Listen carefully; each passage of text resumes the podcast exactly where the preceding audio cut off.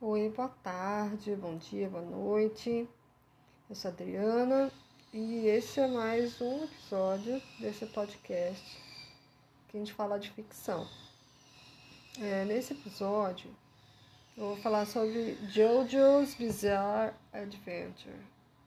Na verdade, eu vou continuar falando, né? Vou falar a partir do 3 só que nesse episódio, diferente dos outros, né, do outro episódio que eu gravei, o outro eu gravei num tom mais assim de propaganda, de chamar você para para assistir, para ler, né?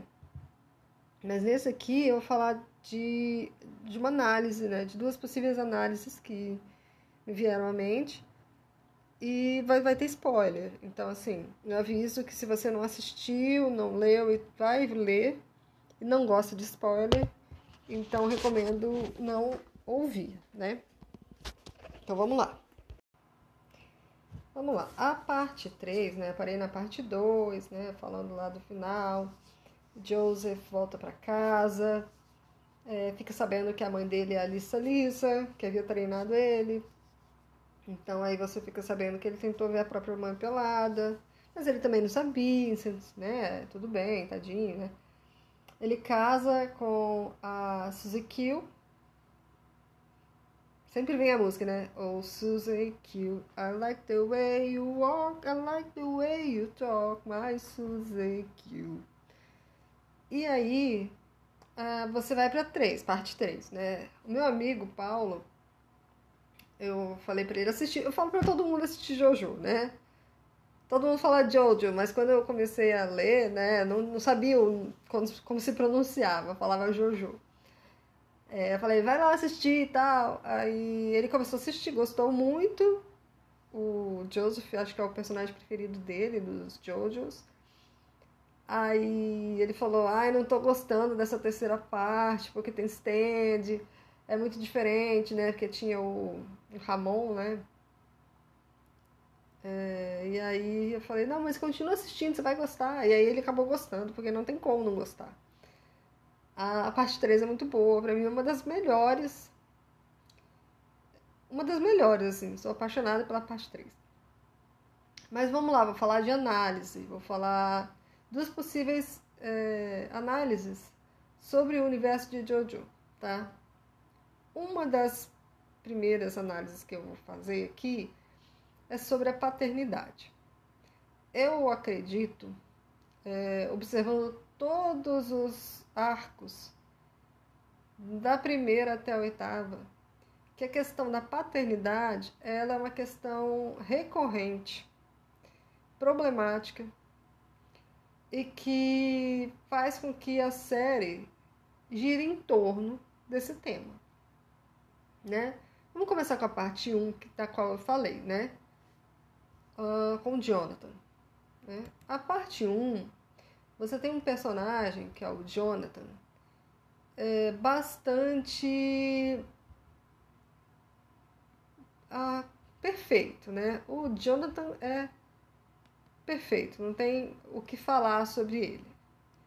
Ele é um cara leal, honrado, né? É, uma pessoa bondosa, uma pessoa educada, um cavalheiro. É, ele é incrível. Só que ele não tem um bom relacionamento com o pai dele. Quando o Dio entra na casa e começa a querer tomar o espaço dele, isso é muito fácil. O Jonathan começa a ficar à sombra do Dio. E é curioso como assim, a namorada do Jonathan, né, futura esposa dele, ela não, não, vamos dizer, não solta da mão dele. Mas o pai solta. O pai é, alimenta uma rivalidade ali entre os dois. E eu acho que isso fez muita diferença, sabe? Eu acho que isso coloca um um ponto de conflito na narrativa. O pai também é um problema para o Dio, né? O Dio ele tem uma vida muito ruim por causa do pai dele. A gente não tem como avaliar é, se o Jill já seria uma pessoa ruim com o pai que ele tem, sem o pai que ele tem. Mas o pai dele é horrível. O Jill envenena ele, né? Mas assim, você percebe que a paternidade é um assunto chave ali no, no mangá. E uma das partes mais interessantes, importantes e emocionantes é quando justamente o pai do Jonathan, é, né, o primeiro Joestar ali da, da, da, daquela família ali, né, ele consegue entender o filho, né, o George, consegue entender o filho e ver que o filho estava fazendo tudo que era certo, estava tentando salvá-lo e, e o Jonathan sente essa aceitação. Então isso é muito importante. Na parte 2, Battle Tendency, a gente tem o Joseph, né, é, que é neto do Jonathan na primeira parte, e ele foi criado sem pai. Novamente nós temos um personagem é, com a falta da figura paterna. Né? E do outro lado, ele vai conhecer também é, um personagem que vira amigo dele, que é o Caesar, que também perdeu o pai e perdeu o avô por conta de um legado de luta, né? Então, novamente, nós temos é, famílias desestruturadas. A Lisa Lisa também não, não criou o filho, Lisa Lisa é, na verdade, o bebê que a Irina salvou lá no, quando o navio estava em chamas, quando eles estavam em lua de mel, né, e tudo mais. Mas, assim, é muito triste. Na parte 3, você tem o Jotaro Kujo, né, o japonês, filho da Holly, que é filha do Joseph, e de um músico o pai dele não aparece no mangá. É... Não, não aparece. E, assim, o que você sabe é que ele está viajando a trabalho. É... E só, sabe? Acabou. Então, assim, o Jotaro é um personagem com uma personalidade problemática. É o meu meu Jojo favorito, assim. Ele é bastante sério. Ele hum, trata a mãe com frieza e descaso. É, não respeita muitas pessoas. É bastante uh, indiferente, cínico. E na minha concepção, a história do mangá é uma história de um adolescente, que é o Jotaro, aprendendo a confiar nas pessoas. Porque é isso que eu vejo nele, um adolescente inseguro, imaturo e com muita raiva. Tanto que o Star Platinum, que é o stand dele, representa isso, muita raiva, muita agressividade. É, então, esse caminho para construir uma perspectiva de mundo mais, mais branda, com um pouco mais de compreensão, conhecendo mais gente e percebendo as. Como eu posso dizer? Como as pessoas elas podem se ajudar e construir laços para além dos laços familiares, sabe? Ele pode não ter um pai presente, mas ele construiu amigos, ele, ele construiu amizade com pessoas que deram a vida por ele. Né? Pessoas que se uniram em torno de um objetivo que era salvar o mundo é, e que foram até o final junto com ele. Então, assim, acredito que o Jotaro cresceu durante a, a história. Ao final, ele tem esses laços bastante sólidos com aquelas pessoas e expressa as emoções dele de forma muito contida, mas é possível perceber quanto ele ama aqueles companheiros de viagem dele. Né? Então vamos para a parte 4. A parte 4, a gente tem, né, a parte 4 é o Diamond is Unbreakable. Eu vou fechar aqui a gravação porque está ficando grande, mas vamos para a próxima. É, em Diamond is Unbreakable, a gente tem a outra pessoa da família Joestar. Se chama Josuke Higashikata. Nesse caso, ele não tem o sobrenome Joestar, assim como o Kujo. E a princípio você não sabe como ele se liga à família é, é, mas é, o fato é que ele é um filho é, que está fora da família do Joseph. Eu não vou chamar de bastardo nem ilegítimo, não é o caso. O Joseph sabe desse filho. E ele está numa questão agora ele está mais idoso, né? A história se passa em 1999. O Joseph já está com uma idade avançada, né? já é o terceiro arco que ele participa, né? E ele pede o, o Jotaro para ir até o Japão conhecer o Josuke, é, falar do, do, da situação do, ah, da herança, né? E essa coisa toda. A gente fica sabendo que a Suzy Kill ficou muito brava com o Joseph. A gente conhece essa moça que teve um caso com Joseph, né? Que é a mãe do Josuke. E nós novamente temos a situação de um rapaz, um adolescente que foi criado longe do pai, longe da figura paterna que é o Joseph. Nesse caso, uh, o Josuke teve uma figura paterna, que foi o avô, o pai da mãe dele.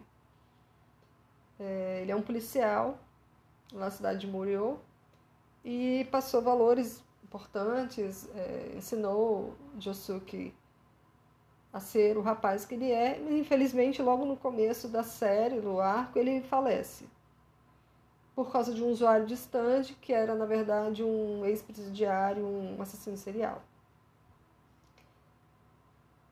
Uh, e é isso que traz o Josuke para a, o centro do enredo, né? E é isso que faz com que ele conheça o melhor amigo dele, né? O nosso Joe Bro. E, e o coloca depois em contato num, num momento mais adiante com o Yoshikage Kira, que vem a ser um vilão.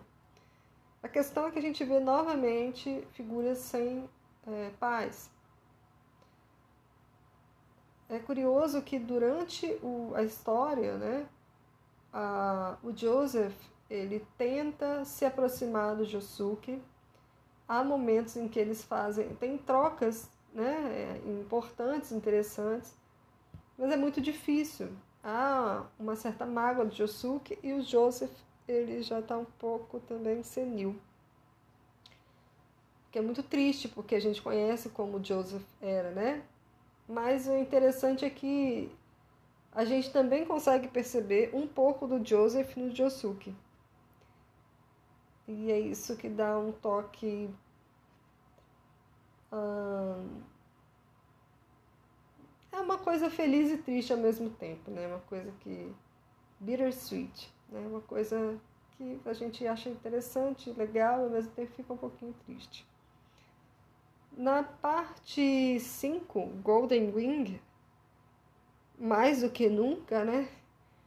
A gente vai ter uh, uma pessoa que não foi criada pelo pai e que, na verdade, essa situação toda é que sustenta a história. Tá? Na verdade, temos dois personagens nessa situação. Um é Giorno, Giovanna, ou Jojo, né? A ligação dele com os Joestars é porque o Dio sobreviveu enquanto cabeça no corpo uh, do Jonathan, lá no navio que né, naufragou, etc. E aí ele é, fez filho com várias mulheres, na época que ele estava vivo, antes de ser assassinado pelo uh, Jotaro. E um deles é o Jono. Jono não foi criado nem pelo Dio, e na verdade, quando a mãe dele teve um marido, padrasto dele, batia muito no Jono. Então isso já é um problema. Né? A segunda questão é que a gente tem uh, uma personagem chamada Trish Una, que ela é filha do chefão da, do crime, que é o Diávolo, e ela cresceu isolada porque o diabo não quer que ninguém saiba como ele é. O objetivo dele é esconder a identidade dele. Então a Trish, coitada, ela não teve relacionamento com o pai, mas sabe como ele é por causa da mãe. E ela tá no olho do furacão por causa disso. Então, a história como um todo é motivada também por questões paternais. Vou fechar aqui. Na parte 6, Stone Ocean, isso, a questão da paternidade fica mais evidente ainda, porque a gente está falando da filha do Jotaro Kujo, em 2011, Jolene Kujo presa numa prisão, né, num presídio. E assim, ela não foi criada pelo pai, ela não tem contato com o pai, os pais se separaram quando ela era criança. E ela tem muita raiva do Jotaro, muita. Porque ela se sente abandonada, ela acha que ele é um idiota. E a história é construída no sentido de que a Jolene vai descobrindo aos poucos, por causa dos inimigos, né? Por causa do inimigo que segue os passos do Dio, que a família dela tem como se fosse no sangue a luta contra esse mal é, centenário, né? E que o pai dela deixou de criar ela justamente porque não queria envolvê-la, não queria que ela fosse dragada por essas pessoas ma malignas, né? E ela acaba na prisão justamente por causa disso. E ele tenta tirar ela de lá. E isso, na verdade, era um plano para conseguir é, se aproximar dele e pegar é, os poderes dele, né? Poderes dele, as memórias dele. E a Jolene, ela até o final vai aprendendo a amar o pai. Vai aprendendo a quebrar no caso, essa, esse ódio até o instante final. E isso é muito emocionante. Na parte 7, Steel Ball Run, uh, essa parte 7 a parte 8 ainda não tem no Brasil. Né? A gente não tem traduzido ainda e, em mangá e ainda não tem o anime. É, o mangá é bem longo, 95 capítulos. E é muito legal, muito bem desenhado, muito incrível. Foi publicado de 2004 até 2011. Bom, conta a história de basicamente é um é, bom, vamos lá. No final da parte 6, uh, ah, o... o mangá recomeça novos personagens, um novo lugar. Então, assim, pega isso tudo, deixa de lado, a gente vai para outro lugar. Vamos começar do zero, tá? Então, assim, esquece os personagens, não são os mesmos. Mas a gente vai ter um personagem chamado Johnny Joestar, tá? Então, o nome dele é Jonathan Joestar, mas a gente chama ele de Johnny. Ele é um é, corredor, ele é, cavalga tá? Só que ele. Essa história se passa nos Estados Unidos, não tem nada a ver com os outros lugares, tá? Ele. Tem o Johnny, Josta e. Uh, eu não sei como se pronuncia, se é Giro, Gairo, Zeppelin. É G-Y-R-O. São os dois personagens principais, digamos assim. O Johnny, ele é dos Estados Unidos, ele está no lugar ali, e lá nos Estados Unidos vai ter uma corrida de cavalo que é de um ponto a outro, que vai durar muito tempo, tipo 100 dias, sei lá, muito longo, sabe? É de um lado a uma costa a outra dos Estados Unidos. Uh, e o Johnny, logo que ele apresenta. É, o, o, mangá é muito é, interessante, até acho que os cinco primeiros volumes. Porque durante um bom tempo você não tem certeza se o Johnny é o personagem principal. Porque vão aparecendo vários personagens tomando sua atenção e você não sabe muito bem o que ele está fazendo ali. Principalmente porque ele é, é paralítico. Ele não tem o movimento das pernas. Então, assim, como que ele vai vencer uma corrida de cavalos? Mas ele coloca o coração nele nisso.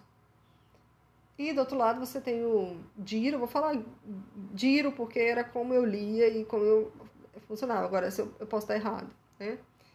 Ele veio de Nápoles. É... O nome dele é tipo Julio, Julius Caesar Zeppeli, né? E ele assim, ele veio de Nápoles. Eu não vou contar muito sobre ele para não estragar, assim, mas assim, é, o, antes dele vir de Nápoles, ele tinha uma função no, no lugar onde ele morava que era passada de pai para filho. Só e ele acreditava muito no pai dele, ele confiava no pai dele. O pai dele era depois de Deus vinha o pai dele. Depois o rei e todas as outras pessoas. Era uma questão sagrada.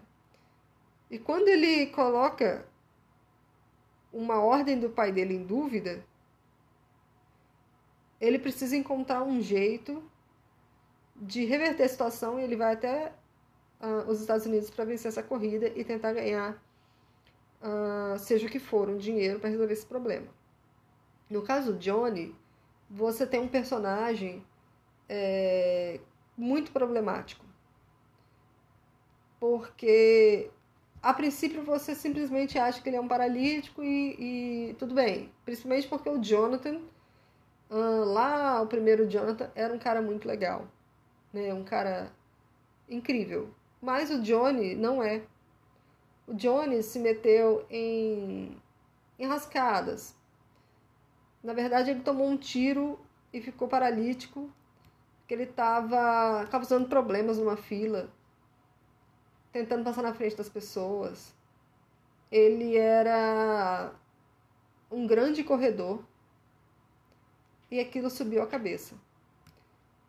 Mas na verdade, na verdade, ele era odiado pelo pai dele. É...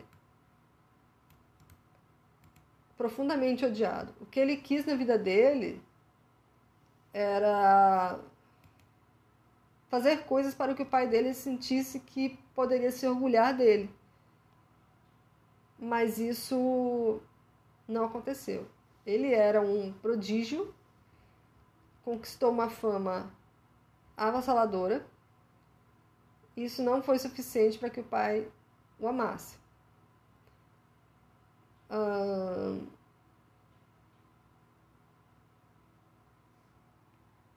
Mas assim,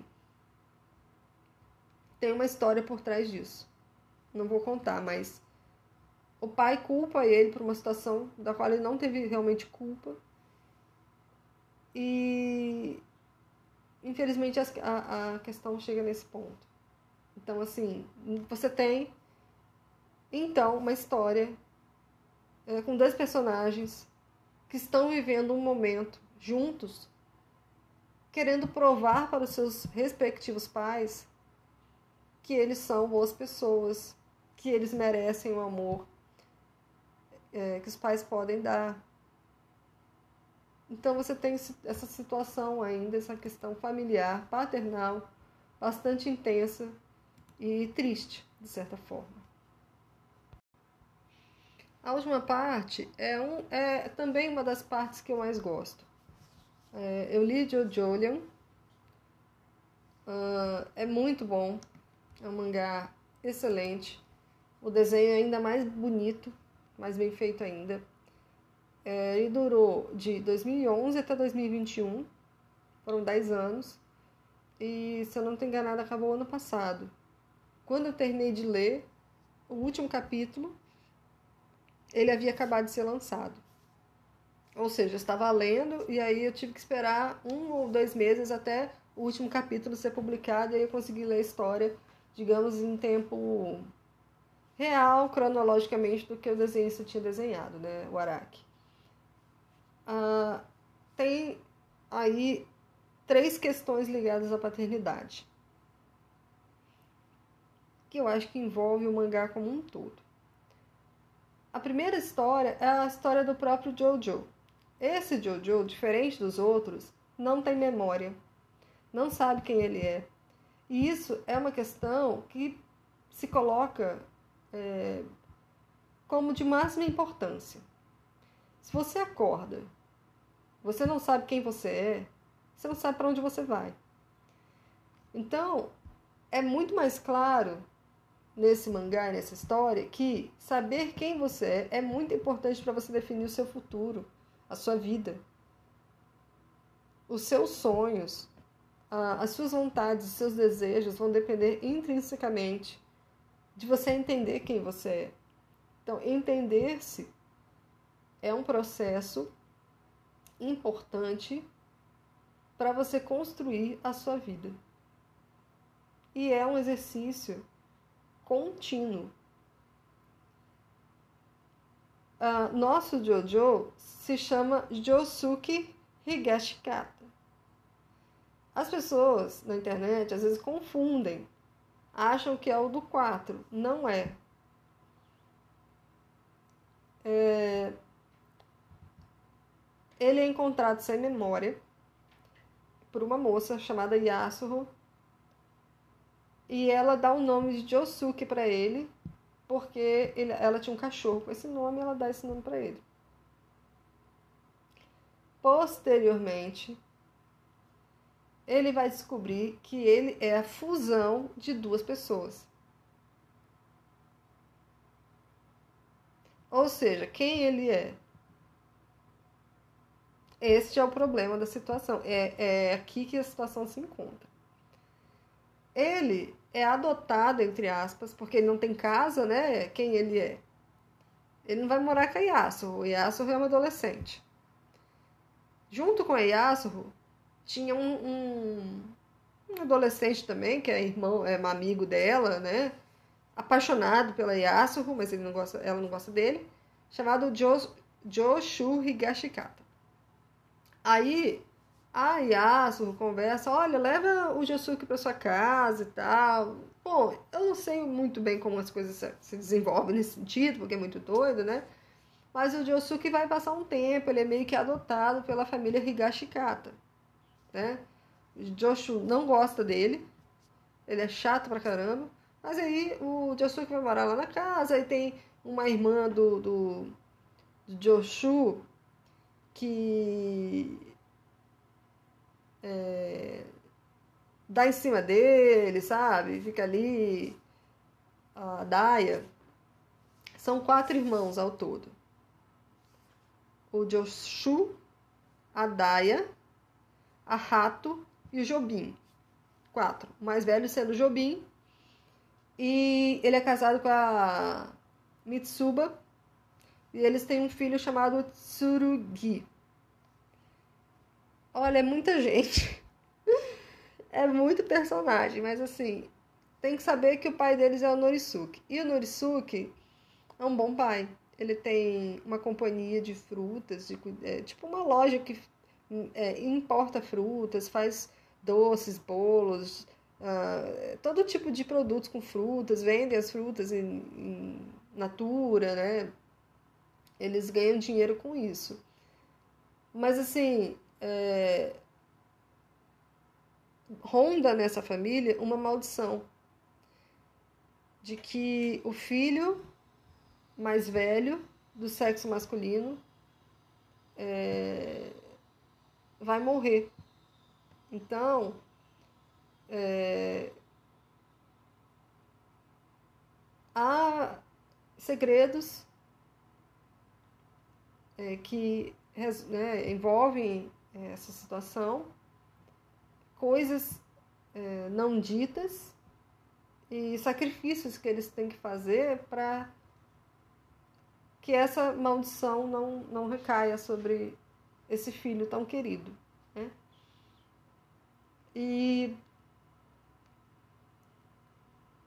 Bom, é, é complexo, assim, eu não posso dar detalhes, também não quero, porque é um mangá que eu não sei quando vai sair no Brasil, eu não sei quando vai virar anime, porque uh, Ball Run também é muito longo, e esse é muito longo, mas é importante notar que, assim, a, a figura paterna do Norisuke é extremamente importante para essa família. E influencia bastante o nosso protagonista, que busca tanto uma identificação com alguém. A Yasuho também não tem pai, ela só é criada por uma mãe. E Bom, eu não posso dar mais detalhes. Eu sei que realmente a busca pela identidade, a busca por ser, saber quem você é, de onde você veio, quem são as pessoas que fazem com que tudo aquilo tenha sentido. Isso vem à tona quando o Josuke encaixa a última pecinha lá do quebra-cabeça, lá chegando no finalzinho do mangá. É... Esse é um mangá que, na minha opinião, se trata mais de um mangá de suspense, investigação, do que de simplesmente batalha, luta. Então, chegamos assim no ápice da questão da identidade, da motivação e da necessidade que a gente tem de possuir um lastro, de entender sobre as nossas origens e para onde a gente vai. Bem, o outro tema que eu gostaria de abordar e que eu acho que é fundamental para a compreensão da obra como um todo, de todos os arcos, é a dimensão do tempo, né? Eu acho que o tempo em Jojo, ele vem sendo trabalhado e retrabalhado de formas diversas e até que chega ao ponto da compreensão da, e da discussão do valor do tempo, né? É, desde a gente tem, né, é, Jotaro e Dio, né? Só foi lá no final, na batalha final, que eles revelaram qual é o grande poder do Dio, de parar o tempo durante cinco segundos, né, e ter liberdade durante aquele tempo para fazer o que quiser. É, pensando isso em termos práticos do dia a dia, isso seria incrível, né? Uma questão de antecipar o futuro, quando você paralisa o tempo, você consegue mudar o futuro. É, então, depois disso, você tem esse tipo de habilidade sendo utilizada no, na parte 4. Né? O Jotaro consegue parar o tempo e isso é utilizado até o momento final, né, no embate final.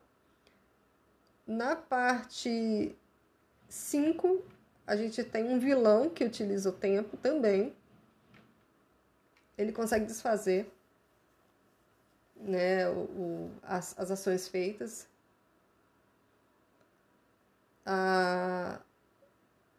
E aí vem aquela, sempre né, a questão do Jojo, como eu vou superar isso? Como o mocinho vai superar isso, né? E o Giorno consegue superar essa dimensão de tempo também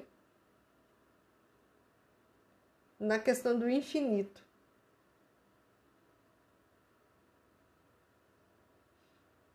Né?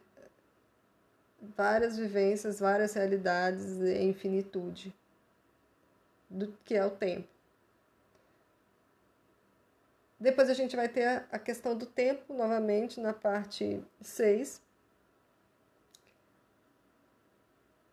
que é a questão do, da aceleração e da gravidade.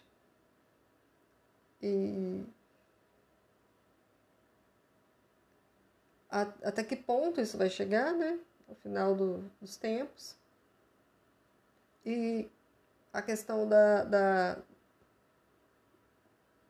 que a gente vem vendo desde o, vamos lá, de volta para o futuro, né? O que você faz no passado que muda o futuro, né? E essas alterações possíveis. E a grande sacada do final é justamente que se você apagar o vilão da parte 6, então você não tem parte 6. Então, as, é, as maldades do Dio, elas têm impacto até a parte 5, com as setas, né? Com as flechas. Na parte 6 isso não existe. Então, a Jolene, ela pode ter crescido num ambiente saudável, com uma família feliz, sem que o pai precisasse estar longe dela. Ah, na parte 7, a, dimensão do tempo também é importante. Principalmente por causa do vilão. Porque ele consegue atravessar realidades alternativas. E na parte 8, a, o grande golpe de mestre do nosso Jojo é conseguir fazer com que o stand dele funcione atravessando o tempo e o espaço.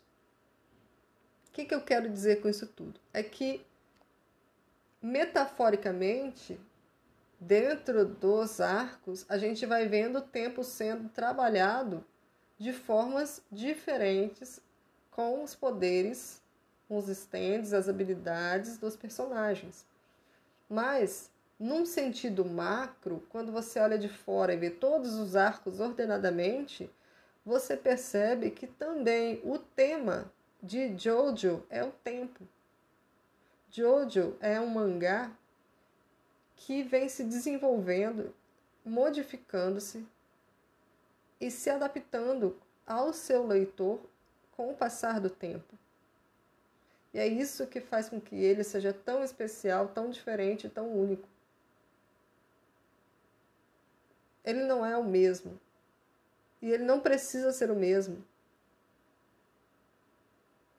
É tão fantástico você ver é o nome do personagem, vai sendo alterado. Não é o mesmo personagem, não é o mesmo universo, não são as mesmas características. A história vai se reinventando com o passar do tempo, de geração em geração. Então, concluo esse episódio de hoje falando sobre os temas que encontrei em Jojo a questão da paternalidade e a questão do tempo. São questões bastante importantes para a sociedade japonesa, né? Então é isso. Tchau. Fique bem. Até a próxima.